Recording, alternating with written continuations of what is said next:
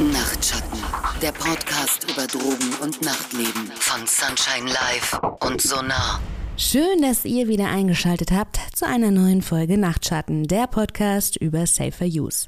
Mein Name ist Jessie und gemeinsam mit dem Team von Sonar Berlin und einer Vielzahl von Expertinnen haben wir in der Vergangenheit und den bisherigen Folgen ja schon ganz viel über den bewussten Konsum von Drogen gesprochen. Der Rausch gehört zur Geschichte der Menschheit dazu und deshalb ist es uns einfach wichtig, euch Safer Use Tipps mit an die Hand zu geben, einfach damit ihr nach dem Rausch nicht allzu hart auf dem Boden der Tatsachen landet. Ja, zwischendurch kommt aber auch immer mal wieder der Einwurf, bitte nur für Erwachsene. Warum das so ist und weshalb das vielleicht auch wirklich Sinn macht, das wollen wir in der heutigen Folge besprechen. Unsere heutige Interviewpartnerin dazu ist Lena Kleinbrot. Sie arbeitet mit Minderjährigen, ähm, die Substanzen konsumieren. Sie war davor auch einige Jahre für die Bundeszentrale für gesundheitliche Aufklärung tätig und hat dort unter anderem die Kampagne Liebesleben zur Förderung sexueller Gesundheit mitgestaltet. Und gemeinsam mit ihr und Andrea von dem Sonar Berlin Team wollen wir heute über das Thema Drogenkonsum U18 sprechen. Andrea, Lena, schön, dass ihr beiden hier seid. Schön wieder dabei zu sein. Vielen Dank für die Einladung. Sag mal, Andrea, wir haben bisher immer darüber geredet, dass Drogenkonsum zur Realität gehört und ihr verfolgt ja bei Sonar auch den akzeptierenden Ansatz. Also ihr wollt jetzt gar nicht mit dem erhobenen Zeigefinger kommen. Bei äh, Kindern und Jugendlichen sieht das natürlich anders aus. Warum sagt ihr denn auch bei Sonar, dass ja Konsum dann am Ende doch eher was für Erwachsene ist? Das hat mehrere Gründe. Ähm, da würde ich ähm, ja, so ein ganz klein bisschen ausholen wollen. Ähm, zum einen, ähm, das habt ihr ja auch in unseren vorangegangenen Folgen schon gemerkt, es ist ja relativ viel ähm, Kompetenz und Reflexion nötig, ähm, wenn man wirklich ernsthaft äh, dahinter ist und einen möglichst sicheren Konsum zu betreiben. Den risikofreien und wirklich sicheren Konsum gibt es ja nicht. aber man muss sich ja teilweise wirklich ganz gut belesen oder informieren, dass man sich beispielsweise nicht versehentlich überdosiert oder Dinge nicht falsch kombiniert, Set und Setting auf dem Schirm haben. Das kennt ihr schon aus unseren Folgen. Ein anderer Grund ist auch, ähm, dass generell die Forschungslage noch gar nicht so gut ist. Ähm, wir wissen zwar relativ viel über das äh, wachsende junge Gehirn, ähm, wir wissen aber noch nicht ganz genau, was passiert, wenn unterschiedliche Substanzen ja, im Gehirn wirken, während es in der Wachstumsphase ist. Die Debatte darum in der Wissenschaft, die nehmen wir teilweise echt als emotional und hitzig wahr, teilweise auch sehr polemisch. Und das führt einerseits dazu, dazu, dass wir eine Verunsicherung bei Eltern erleben. Ähm, also was ist denn jetzt überhaupt richtig? Ähm, ist das überhaupt so schlimm? Ähm, es fehlt einfach auch an Handreichung und Informationen, wie man gut damit ins Gespräch kommen kann. und gerade auch so skandalisierende Aussagen sind ja auch echt abschreckend. Das führt dann zum Beispiel auch dazu, dass Eltern einerseits eine Null-Toleranz-Politik entwickeln, aber dann gar nicht so richtig wissen, warum. Und deswegen haben wir uns ähm, halt gedacht, dass wir wirklich mal eine Folge dazu machen, warum es tatsächlich wichtig ist, ähm, dass man eine vernünftige ähm, Risiko- und Genusskompetenz erstmal entwickelt. Damit sind ja viele Erwachsene auch schon überfordert. Das hat auch gar nichts mit Drogenkonsum zu tun, sondern einfach mit Reifen und Erwachsenwerden. Ähm, und einmal nochmal zu sagen, was da so im Gehirn abläuft, was wir als gesicherte Informationen haben. Äh, und deswegen haben wir uns halt auch Lena gleich hier noch mit an die Seite ähm, geholt, die ja mit sowohl mit konsumierenden Jugendlichen als auch mit äh, konsumierenden Eltern arbeitet und da einfach ähm, ganz genau Bescheid weiß. Du hast jetzt super viele spannende Sachen gesagt. Ne? Also ähm, ich äh, lasse das so ein bisschen auf mich wirken, finde es deshalb auch interessant, weil ich sehr früh mit Drogen angefangen habe. Ne? Also ich war bei meinem ersten Teil, was ich mir geschmissen habe, war ich zarte 13 und natürlich fanden das meine Eltern nicht toll. Du hast gerade gesagt, Eltern wissen gar nicht, warum sie es nicht toll finden oder sind verunsichert. Gibt es auch Eltern, die sagen, auch mir ist es gar nicht so ich finde es gar nicht so schlimm, weil ich meine, bei meinen Eltern beobachtet zu haben, mein Vater fand es irgendwie nicht so schlimm und für meine Mutter war es so ein bisschen das Ende der Welt. Also dadurch, dass es in meiner Arbeit eben oft äh, Eltern sind, die ein Problem erkannt haben und sich dann eben irgendwie ans Hilfesystem oder in die Beratung gewandt haben, sind es dann oft schon Kontakte von Eltern, die sich richtig Sorgen machen, die davon Panik schieben und äh, wo Probierkonsum bei Jugendlichen dann gleich schon im Kopf äh, zu einer langjährigen Drogenkarriere irgendwie führt und die dann äh, tatsächlich ein großes Auge darauf haben und versuchen, das mit einer Null-Toleranz-Politik durchzuboxen und ihre Jugendlichen am besten ohne Konsum ins Erwachsenenalter weiterzubringen. Und das ist natürlich oft utopisch. Ich wollte gerade sagen, Null Toleranz. Also meine Mutter hatte das versucht und das hat bei mir genau zum Gegenteil geführt. Und da muss ich jetzt sagen, wie gesagt, ich habe mit 13 angefangen und bin bis heute Konsumentin. Ne? Also es ist jetzt nicht so, dass ich irgendwann den Spaß daran verloren hätte. Das kann man jetzt so nicht sagen. Also ähm, kann man denn die Kinder dazu erziehen, dass sie das Interesse daran verlieren? Ich denke, dass das nicht möglich ist ähm, mit einer irgendeinem Erziehungsstil. Also viele sind mir bekannt. Es gibt die unterschiedlichsten Ansätze. Dass man das wegerziehen kann, ist, denke ich, unmöglich. Man kann natürlich entweder mit ähm, Restriktionen, mit Strafen arbeiten oder eben einen offenen Umgang pflegen und vielleicht äh, forcieren, dass Kinder, Jugendliche es schaffen, ähm, mit ihren Eltern offen zu sprechen, dass die Eltern irgendwie ähm, in ihren Jugendlichen sehen, hey, was ist da überhaupt los? Ich kenne die Freunde, ich kenne den Umgang, ich verstehe, was da passiert und ähm, ich kann deswegen vielleicht auch das Risiko besser einschätzen, weil oft sind es die Gespenster im Kopf, die da große Sorgen machen und ähm, der fehlende offene Umgang. Ja, genau. Ich denke, wenn man einen ehrlichen, offenen Rahmen hat, dann hat man zumindest so ein bisschen die Kontrolle und weiß am Ende, was geschieht. Weil wenn man diesen offenen Rahmen nicht hat, dann geschieht es trotzdem, aber man hat eben keinen Überblick darüber. Ne? Und es gibt auf jeden Fall auch Eltern, die ganz dolle bagatellisieren. Ähm, wir haben auch häufig äh, in der Familien- und Jugendsprechstunde bei uns in der Beratungssituation, wo ein Elternteil dann sagt, ich finde das nicht okay, das sind häufig die Mütter, ähm, ich möchte, dass du reduzierst oder aufhörst. Ähm, und dann gibt es, da will ich wirklich nicht pauschalisieren, aber die Situation, die ich erlebt habe, waren dann immer die Väter, die dann gesagt haben, auch das bisschen Kiffen ist doch nicht schlimm. Es gibt auch tatsächlich Eltern, die davon berichten, mit ihren Kindern dann mit ihren heranwachsenden Kindern auch mal einzurauchen.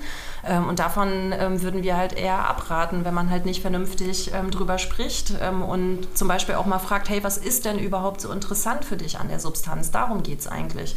Es geht nie um den Fakt, äh, ähm, dass äh, jemand, der noch nicht volljährig ist oder jemand, äh, bei dem das Hirn noch wächst, Substanzen konsumiert. Es geht immer um die Motivation und darüber sollte man auf jeden Fall mit seinen Kids ins Gespräch kommen. Da liegt letztendlich immer der Hase im Pfeffer. Lustig, meine Eltern haben mich das nie gefragt. Ne? Also ich habe im Gegensatz, habe ich meine Eltern äh, gefragt, warum findet ihr das denn so schlimm, dass ich Drogen nehme? Und meine Mutter konnte mir das auch gut begründen. Die hat immer gedacht, naja, wenn du dann im Delirium irgendwo liegst, das ist mein Bild davon, dann können Leute mit dir Dinge tun, die du vielleicht nicht willst. Und das ist als Mädchen, das war immer so ihre größte Angst. Deshalb wollte sie das wahrscheinlich nicht, dass ich das tue. Ne? Ähm, aber Lena, jetzt kommen wir mal darauf zurück, wie das ist. Du hast ja ähm, gesagt, dass man erst, oder ihr beide seid euch da ja einig, man soll erst im Erwachsenenalter konsumieren. Und ähm, warum ist das jetzt genau so, von, dem, von der Entwicklung her?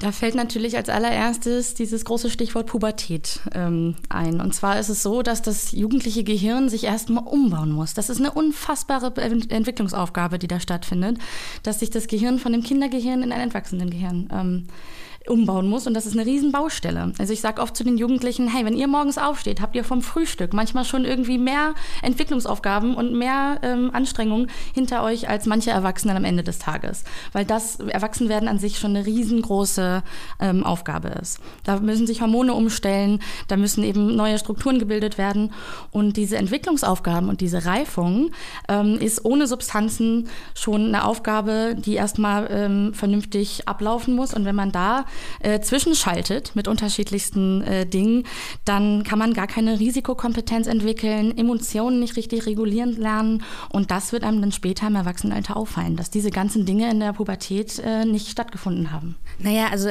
ich würde das jetzt, also wenn ich auf meine äh, Pubertät zurückblicke, ich habe, glaube ich, die Substanzen so ein bisschen als Coping-Strategie verwendet für all die Dinge, die in der Pubertät, ähm, mit denen ich überfordert war. Ist das dann jetzt auch dem geschuldet, dass immer, wenn ich vom Leben überfordert bin, ich dazu neige, dann zu Substanzen zu greifen? Ja, habe ich mir das quasi in meiner Pubertät schon angewöhnt? Ist das so?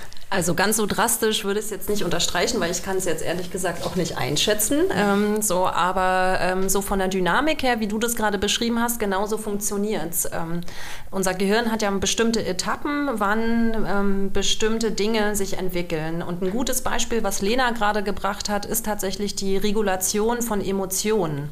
Ähm, und das ist ja auch das, was in der Pubertät passiert. Ne? Also diese krassen Stimmungsschwankungen, die wir da haben, ähm, das hat eigentlich tatsächlich den Lerneffekt äh, für uns selber, dass wir merken, oh, da kommt ein krasses Gefühl, ich bin total überreizt, ich bin wütend ähm, oder ich bin glücklich.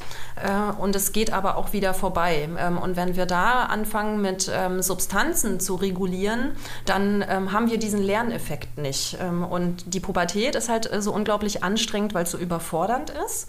Und das hat aber letztendlich den Win-Win-Effekt später, dass wenn man im Erwachsenenalter schwierige Situationen meistern muss, gerade wenn es negative Emotionen sind, ähm, das ist ja das, was wir häufig vermeiden wollen dann hat unser Gehirn ähm, gelernt, das überlebst du, das Gefühl geht vorbei. Ähm, das Gefühl ist nicht unbedingt das, was unmittelbar auf dich hereinströmt, also die Realität, sondern es ist einfach in dir drinne, du kannst es annehmen und es verschwindet auch wieder.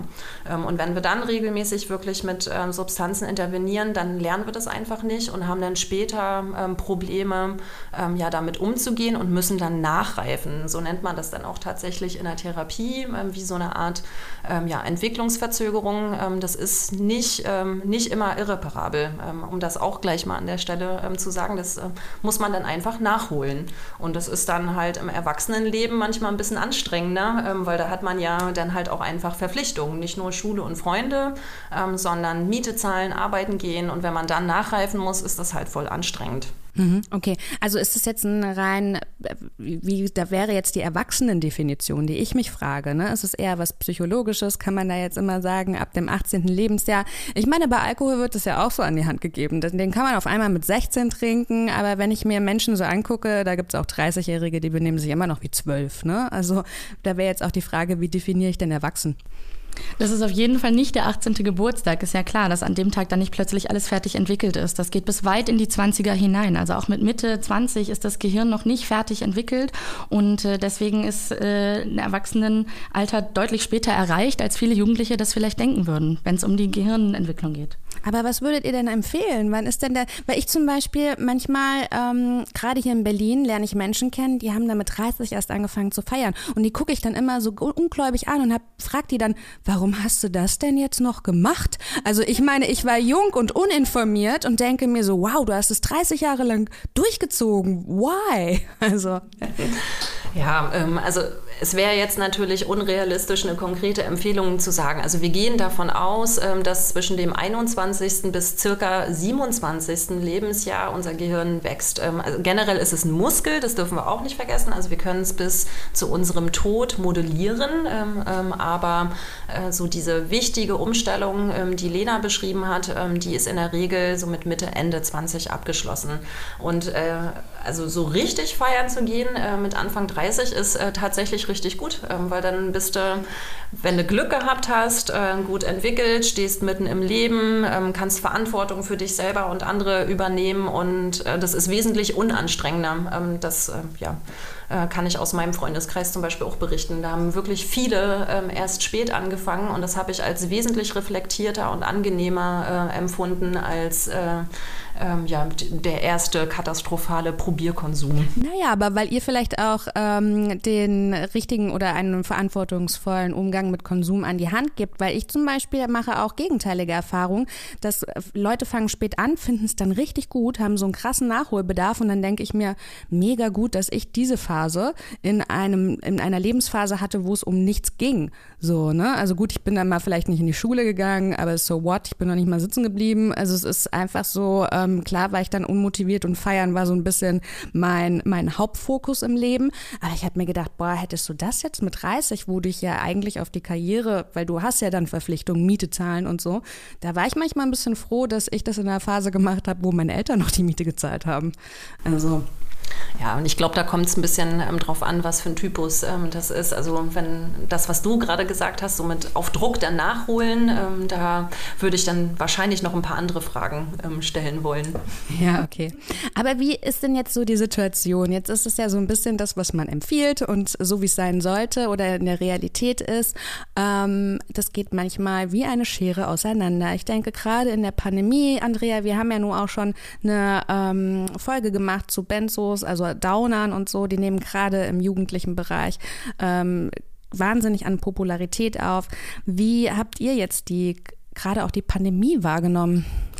Also wir haben festgestellt, dass es natürlich Partys vor allem in kleineren Kreisen gab. Wenn es nicht äh, im großen Kreis im Club geht, dann treffen die Leute sich zu Hause und ähm, oftmals hat die Pandemie da den Zugang zu Substanzen sogar erleichtert, weil im kleineren Kreis ist man vertrauter unterwegs, man sitzt vielleicht mit den besten Kumpels, den besten Freundinnen zusammen und äh, traut sich dann vielleicht auch mehr, weil man eben in einem äh, geschützteren Rahmen ist und vom Gefühl her äh, nicht so ein großes Risiko eingeht, zumindest nicht von außen.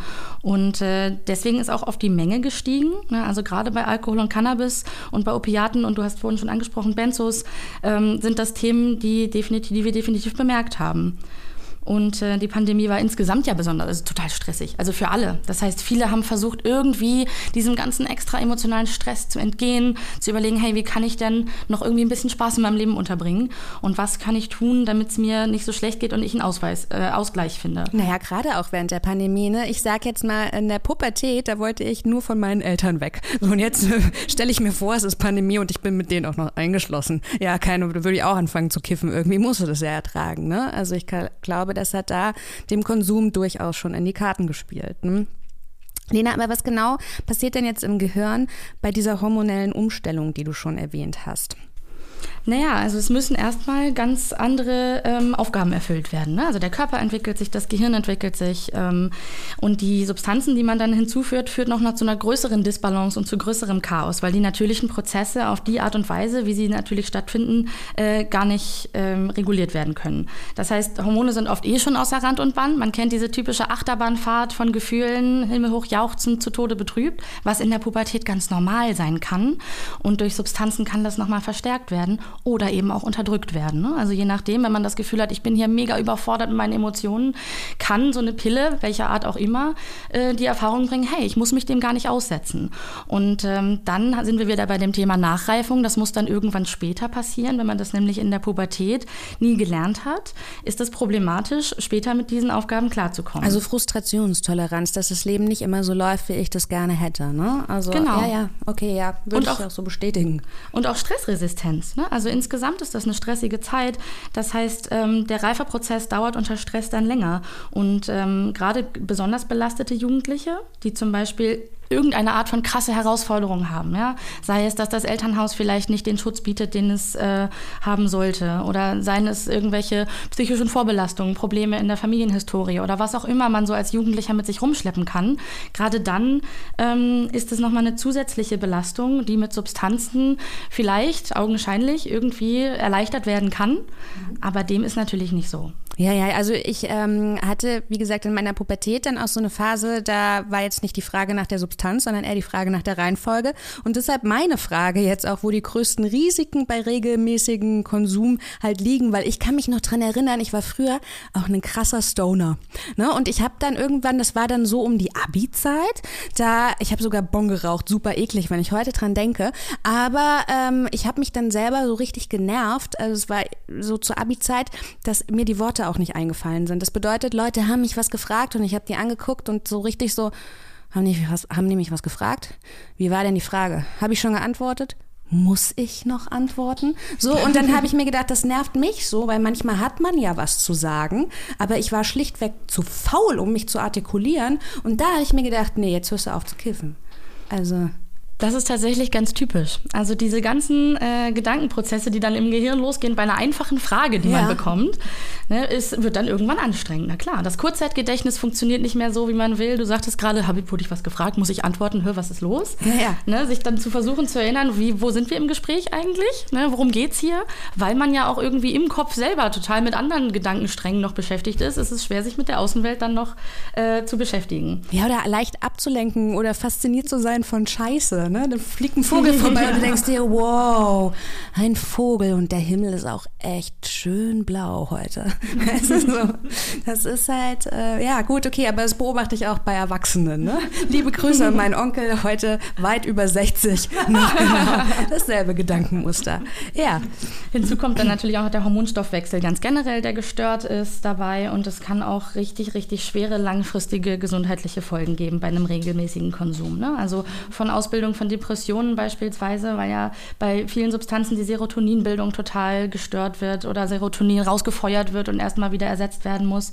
Das ist zum Beispiel noch ein Beispiel dafür. Und eben diese verlängerte Jugend, von der wir eben schon gesprochen haben, die sich dann weiter bis ins Erwachsenenalter zieht. Das Peter Pan-Syndrom, ja, ja. unter dem ich dann wahrscheinlich auch proaktiv leide. Jetzt haben wir das, genau. Und ich, was ich auch sehr spannend fand, war zum Beispiel das Suchtgedächtnis. Ich habe gesagt, mit 13 hatte ich angefangen und nachdem, ich kann mich noch daran erinnern, ähm, ich hatte mein Studium dann beendet und da habe ich mir selber so einen super krassen Druck gemacht, ich müsste damit jetzt aufhören. Ne? Weil das war so eine Sache. Und dann habe ich irgendwann gedacht, okay, vielleicht gehört das einfach für den Rest meines Lebens zu meiner Persönlichkeit. Also es prägt sich tatsächlich auch so ein Verhaltensmuster. Ist es ein Verhaltensmuster, was sich da ausprägt? Ja, auf jeden Fall.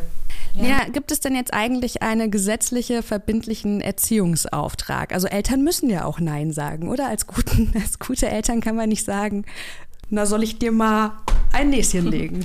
Da hast du natürlich völlig recht. Also Eltern äh, sind über verschiedene Gesetze dazu verpflichtet, ihre Jugendlichen, ihre Kinder von möglichen Schädigungen fernzuhalten. Ne? Also da geht es natürlich darum, dass Minderjährige geschützt werden sollen und müssen von ihren Eltern und sie sollen selber auch als Vorbilder agieren. Und wenn sie Konsum ermöglichen oder gar mit Kindern gemeinsam konsumieren oder den Stoff beschaffen, machen sie sich strafbar. Mhm. Auf jeden Fall. Genau, beim, Konsumieren, beim Konsum generell wird es dann oft schwierig, weil der eigene Konsum, ja, gerade bei Alkohol, was ja legal ist, oder auch Nikotin oder Cannabis, das zwar nicht legal ist, aber doch irgendwie seinen Weg in die Gesellschaft gefunden hat, damit muss man sich dann erstmal als Erwachsener auch auseinandersetzen und die Frage vielleicht beantworten, ja, aber du machst das doch auch. Ne? Ja. Dass dann die Jugendlichen erstmal sagen, hey, wie kannst du es denn mir verbieten, wenn du es selber machst? Genau, und ähm, insgesamt muss dann man sich als Elternteil überlegen, wie gehe ich damit um? Also sanktioniere ich das oder sage ich, hey, du musst, du darfst es auf gar keinen Fall hier machen. Wie kann ich also, ohne mich strafbar zu machen oder mich vom Gefühl her irgendwie moralisch falsch zu, ver, äh, falsch zu verhalten, damit um, dass mein Jugendlicher, meine Jugendliche konsumiert und gleichzeitig vielleicht auch Kommunikationswege offen halte, weil ich will vielleicht ja trotzdem als Elternteil wissen, was geht denn da ab? Und wenn ich sehr streng sanktioniere, ist oft unsere Erfahrung, sind dann Jugendliche deutlich weniger offen. Das stimmt allerdings. Das ist mega schwierig schwieriges Spannungsfeld, kann ich mir vorstellen. Und ich denke, bei euch in der Beratung ist es natürlich dann auch, ich glaube, da gibt es ja kein, keine vorgefertigte Formel, weil du musst auch immer gucken, was habe ich denn da für eine kleine Persönlichkeit ähm, vor mir sitzen. Ne? Und ich habe manchmal mit meiner Mutter, habe ich irgendwann, da war ich dann schon längst erwachsen und habe gesagt, boah, ich hätte mir manchmal irgendwie mehr Regeln, mehr Konsequenz von euch gewünscht. Und dann hat sie mich angeguckt und meinte, Jessica, ja nicht so, dass wir das nicht versucht hätten, aber je mehr, dass wir das durchgedrückt hätten, umso mehr hättest du ja rebelliert. Und dann habe ich ich mir gedacht, damit hat sie wahrscheinlich auch recht gehabt. Ne? Auf jeden Fall. Ähm, und wenn, wir, wenn es dazu kommt, dass das Gespräch versperrt ist, beispielsweise durch Sanktionen oder viel ähm, Druck, dann hat man als Elternteil auch gar nicht mehr die Chance zu erkennen, ist es denn jetzt einfach nur der Probierkonsum, wie beim Alkohol auch, ähm, weil das ist es tatsächlich in der Regel, ähm, dass das einfach ausprobiert wird und viele Jugendliche sagen dann, boah, das ist mir viel zu anstrengend, das mache ich nicht so oft. Ähm, aber dann, wenn es regelmäßig wird, äh, das ist der Punkt, äh, wo wir ins Gespräch kommen müssen und regelmäßig ist tatsächlich ab einmal in der Woche ähm, für ähm, ja, das heranwachsende Gehirn. Und wenn wir mit unseren Kids ähm, darüber nicht offen äh, irgendwie reden können, dann bekommen wir das auch nicht mit. Denn mhm. niemand, auch äh, kein Erwachsener, ähm, konsumiert regelmäßig Substanzen und nimmt dann die negativen Folgen in Kauf. Ähm, das, das sagen wir auch in den Folgen immer wieder. Wenn so eine Regelmäßigkeit, so eine Routine reinkommt und das so Teil des Alltags wird, äh, zum Beispiel auch wie bei dir dann in der Schule, das ist so der Punkt, ähm, ähm wo man spätestens ins Gespräch kommen müsste. Mhm. Ähm, ich habe auch ganz oft drüber nachgedacht, aber so reflektiert ist man natürlich in der Jugendzeit nicht, warum man das gemacht hat. Ne? Also das war bei mir so ganz oft viel Langeweile. Ich war Dorfkind im Prinzip. Ne? Dann hast du dir die Unterrichtszeit auch noch schön gemacht, indem du vielleicht, weiß ich nicht, unter dem Schultisch noch Poppers gezogen hast. Daran kann ich mich noch erinnern. Und es war also, ja, also ne, man hat da im Prinzip auch alles genommen, so ein bisschen in dieser experimentellen Phase, was es in dem Freundes, was der Freundeskreis zu bieten hatte. Damals konnte man das auch nicht googeln. Im Prinzip hast du dich dann drauf verlassen und hast dir gedacht, ja, why, why not im Prinzip. Aber wie führe ich denn jetzt diesen offenen Diskurs, Andrea, den du da angeregt hast? Das ist jetzt auch gar nicht so, so einfach. Wie hätten meine Eltern das mit der kleinen Jessica anstellen können? Naja, die Ausgangsbasis ist ja schon sehr wichtig. Ähm, wenn das äh, Verhältnis vorher schon angespannt ist und die Eltern merken dann, oh, äh, äh mein Kind äh, konsumiert ab und zu irgendwas, äh, sagen wir mal Cannabis, das ist ja so der Klassiker, ähm, dann ist es schon schwierig. Ähm, da überhaupt erstmal eine Basis herzustellen. Das heißt, generell äh, sollte der Erziehungsstil, äh, welcher auch immer es ist, das ist ja äh, schnurzpiep egal, ähm, der sollte so sein, dass äh, die Kinder und Jugendlichen offen zu den Eltern kommen können, wenn sie tatsächlich äh, wirklich Bauchschmerzen haben mit irgendeinem Thema. Ähm, wenn die Ebene nicht da ist, sollte man als Eltern zumindest beobachtend äh, da sein und Veränderungen wahrnehmen. Verändert sich der Freundeskreis, verändert sich die Schule ähm, beispielsweise ähm, und das dann einfach ansprechen. Es muss nicht immer der Substanzkonsum sofort angesprochen werden. Ähm, das äh, hilft auch bei Erwachsenen übrigens, einfach zu sagen, hey, ich nehme wahr, dass sich da was verändert hat, ist bei dir alles okay. Ähm, und ich glaube, so richtig äh, ähm, ausführlich kann uns Lena da noch ein paar Tipps ähm, geben, weil das ist ja ihr täglich Brot. Ich denke mir, also ne, meine Mutter hat immer gedacht, wir hätten so ein tolles äh, Mutter-Tochter. Das war, war ihr Empfinden. Ich habe das ganz anders empfunden. Und dann hat die immer gesagt, du kannst doch mit mir über alles reden. Das sagt sie bis heute. Und dann fragt sie, wenn wir telefonieren, telefonieren. Sag mir, Jessica, ähm, geht's dir gut und nimmst du noch Drogen? Und dann sage ich, okay, Mama, was möchtest du jetzt hören? Die ehrliche Antwort oder möchtest du das hören, was du gerne hören möchtest? Ich gebe dir beides. So, ne? Und ähm, so war das schon immer zwischen uns. Also, weil ich gemerkt habe, sie sagt zwar immer, du kannst mir alles erzählen, aber sie rastet völlig aus, wenn ich ihr alles erzählen würde. Also habe ich ihr immer nur die Wahrheit erzählt, die sie vertragen kann, ne? Kinder und Jugendliche sind super darin zu wissen, was jemand hören will. Ja, also das erlebe ich in meiner Arbeit auch. Ich höre ganz oft ganz tolle Antworten, die sich fast lehrbuchmäßig anhören. Und da ist dann eben die Aufgabe, nochmal genauer hinzuhören. Und ähm, Eltern empfehlen wir immer, möglichst authentisch und offen zu sein, auch mit eigenem Konsum in der Vergangenheit vielleicht umzugehen und nicht immer nur mit dem erhobenen Zeigefinger dazustehen und ähm, sankt zu sanktionieren, ohne Interesse zu zeigen. Ich glaube, das größte, ähm, den größten Gefallen, den man seinem Jugendlichen tun kann, ist Interesse. Und einfach nachzufragen, ohne dass der Jugendliche Jugendliche weiß, dafür kriege ich jetzt gleich richtig Ärger, wenn ich hier ehrlich bin. Also wenn der Preis der Ehrlichkeit zu hoch ist und man weiß, das hat dann negative Konsequenzen für mich, dann tut man sich als Elternteil ja auch keinen Gefallen. Und ähm, deswegen ist das mit dem Interesse äh, immer die, der beste Weg, die Freunde zu kennen, mal nachzufragen, wie läuft es denn bei euch so im Freundeskreis? Man muss ja nicht den Konsum vom Jugendlichen selber ansprechen, da kriegt man dann meistens so eine ähm, geschönte Antwort, sondern zu fragen, was ist denn bei euch gerade so üblich? Was geht in der Schule ab? Wie ist es bei euch im Freundeskreis? Ähm, und das dann eben auch auf Drogen zu, äh, zu äh, beziehen und äh, dann auch selber über die eigenen Erfahrungen zu sprechen, kann total helfen, weil viele Eltern, die selber früher konsumiert haben, ähm, sich gar nicht trauen, das auch offen zu legen. Klar, die tun dann so, als hätte es das damals alles nicht gegeben, was oft nicht stimmt. Und viele Jugendliche können total davon profitieren, dass sie merken, hey, Papa hat das auch durch. Der hat das, das ist authentisch. Wenn ich dem sage, ich hatte einen Bad Trip oder mir geht's richtig scheiße oder ich traue mich jetzt auch mal den anzurufen, weil ich abgeholt werden muss oder so, merkt man einfach, äh, dass Jugendliche dann größeres Vertrauen in ihre Eltern bekommen. Man fühlt sich so emotional abgeholt. Ne? Ich habe auch noch jüngere Schw äh, Geschwister, die die sehr nah an mir dran waren. Die hatten keinen Bock auf Drogen, weil sie eigentlich gesehen haben, was ich da so für, eine, äh, für ein Auf und Ab wie Kniebeugen durchgemacht habe. Aber gerade bei den Jüngeren, da kann ich mich auch noch dran erinnern, da hat die Mama gesagt, boah, die ist wie du, das schaffe ich nicht nochmal. So, und dann habe ich irgendwie diesen Dialog gesucht und habe halt gesagt, ey, hör zu, ich kann dir von meinen Erfahrungen berichten, das kannst du annehmen, das musst du nicht, du kannst auch selbst, ne, kann ich auch verstehen. Ich wollte die Erfahrung ja auch selber machen.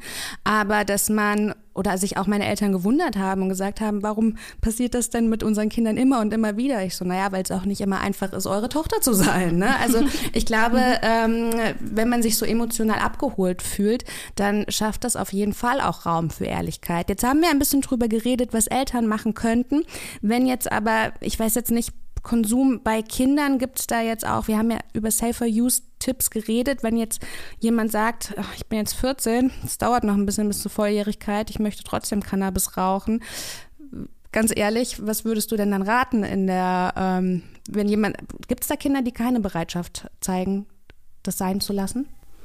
Naja, natürlich gibt es erstmal die große Neugier und es gibt äh, sowohl Kinder, es geht auch früh los. Ähm, wir haben teilweise in unserer Substanzgruppe, die wir durchführen, schon 13-Jährige sitzen, die sagen, ja, ich mache das schon ein, zwei Jahre. Genau, das ist auch das, was ich beobachtet habe. Ich denke immer, boah, ich habe schon so krass früh angefangen und dann denke ich, das ist heute der Standard. Und dann bin ich immer total ähm, überrascht auch, wenn ich das sehe draußen. Dann denke ich mir so immer, okay, das, im Prinzip hast du genauso früh angefangen, aber ich habe irgendwie das Gefühl, dass es in der Menge, also in der Menge nehmen Leute mehr Drogen oder es ist irgendwie in der gesellschaftlichen Mitte mehr angekommen oder so. Also bei Cannabis ähm, ist es so, dass es die bis 16-Jährigen ungefähr 60 Prozent äh, probiert haben im letzten Jahr. Ne? Es gibt verschiedene Studien dazu, das heißt, die Mehrheit der unter 16-Jährigen oder bis 16-Jährigen haben das im letzten Jahr mal ausprobiert, wie es ist zu kiffen.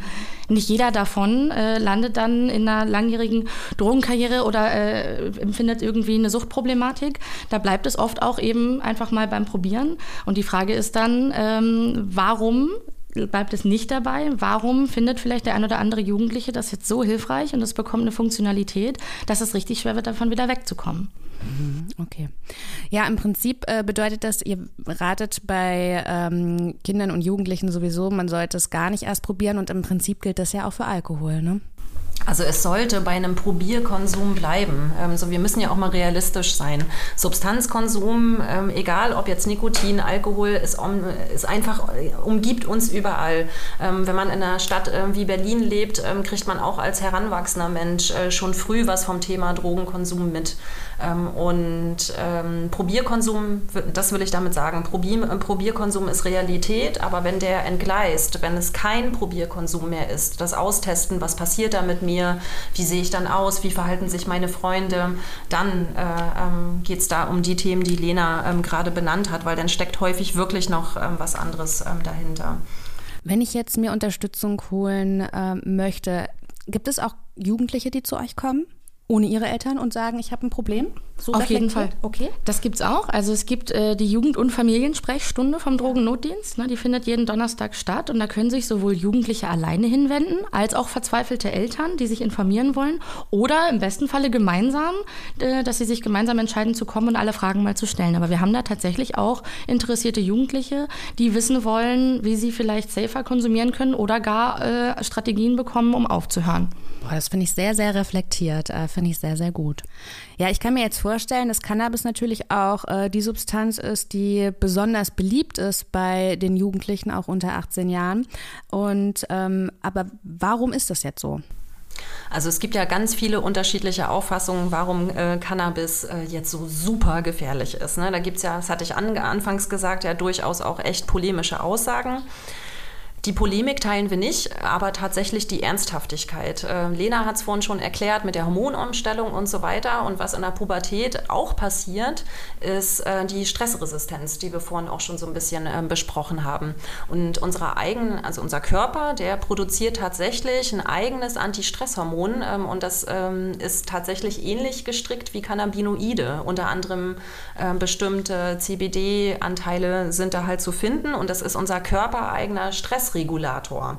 Ähm, und der bildet sich tatsächlich äh, in der Pubertät aus. Das heißt, wir erleben Stress, es wird angetriggert, äh, das, Hormon wird äh, das Hormon wird ausgeschüttet und wir erleben den Stress als aushaltbar ähm, und können damit gut umgehen, können rationale Entscheidungen treffen. Wenn wir aber in dem Moment anfangen zu kiffen, dann stören wir diese Entwicklung tatsächlich. Und das wissen wir. Also das ist tatsächlich ein gesichertes Ergebnis, dass äh, dieser Hormonstoffwechsel insbesondere für die Stressregulation in dem Moment wirklich gestört wird und dass das teilweise tatsächlich auch irreversibel sein kann, je nachdem, wie viel und wie intensiv man konsumiert. Also beim Jointrauchen ist das Risiko geringer, beim Bongrauchen aufgrund der Konsumform und aufgrund der Menge wieder höher. Und was auch noch hinzukommt, wenn wir kiffen, wird äh, sehr viel Dopamin ausgeschüttet. Das wird sowieso in der Pubertät schon unglaublich viel ausgeschüttet. Äh, und äh, Dopamin ist eines der Stoffe, die beispielsweise eine Psychose ähm, auslösen können. Ähm, so, und da gibt es ja unterschiedliche Psychosen. Wenn man so die Veranlagung hat äh, für eine psychische Erkrankung, kann das der Moment sein, wo die dann ausbricht aufgrund dieses äh, ähm, Dopaminüberschusses. Oder man kann halt auch einfach, ist uns mindestens genauso unangenehm, eine drogeninduzierte Psychose bekommen. Und das ähm, im Entwicklungsalter ähm, ist natürlich ähm, ja, mehr als ungünstig. Mhm. Also ich finde es super reflektiert, dass Kinder und Jugendliche auch ähm, selbst zu euch kommen. Hut ab. Ich weiß nicht, ob ich das in dieser Lebensphase gekonnt hätte. Wo genau finde ich denn jetzt Unterstützung, wenn ich sie haben möchte? Es gibt in Berlin viele Beratungsstellen, die sich äh, an interessierte Bürgerinnen und Bürger wenden. Ähm, beispielsweise gibt es den Drogennotdienst mit der Sprechstunde, wie ich das eben schon erwähnt habe, wo man eben oder auch in anderen Beratungsstellen erstmal einen ersten Zugangsweg findet, sich vorzustellen und zu sagen, hey, folgendes Anliegen habe ich. Und die vermitteln einen dann weiter in die unterschiedlichsten Hilfeangebote. Also je nachdem, was da vielleicht gerade Thema ist. Es gibt, ähm, da arbeite ich, eine Familienhilfe auch. Ähm, ich arbeite bei der Familienhilfe Escape. Wir ähm, betreuen Familien, die in irgendeiner Art und Weise eine Suchtproblematik, eine Suchtbelastung in der Familie haben, sei es der Jugendliche oder die Jugendliche oder ein Elternteil oder beide gar, ähm, weil es eben oftmals irgendwie auch in der Familienhistorie liegt und ähm, das systemisch bearbeitet wird. Ne? Also das ist jetzt mein Zugang dazu. Aber in der Beratungsstelle kann man sich dann erstmal ganz insgesamt einen Überblick verschaffen, hey, wer kann mir denn in meinem spezifischen Fall hier helfen? Mhm. Okay. Andrea, Lena, vielen, vielen Dank für eure Zeit. Immer gern. Sehr gern. Das war's von uns. Wer weiterführende Informationen möchte, der bekommt die unter safer-nightlife.de oder unter drogennotdienst.de. Wir hören uns, wenn ihr denn möchtet, in 14 Tagen wieder. Dann geht es um das Thema Microdosing. Mit welchen Substanzen kann man überhaupt microdosen? Wie geht es überhaupt und warum macht man das? Das erfahrt ihr in 14 Tagen. Ich würde mich freuen, wenn ihr wieder einschaltet. Bis dahin. Nachtschatten, der Podcast über Drogen und Nachtleben von Sunshine Live und Sonar.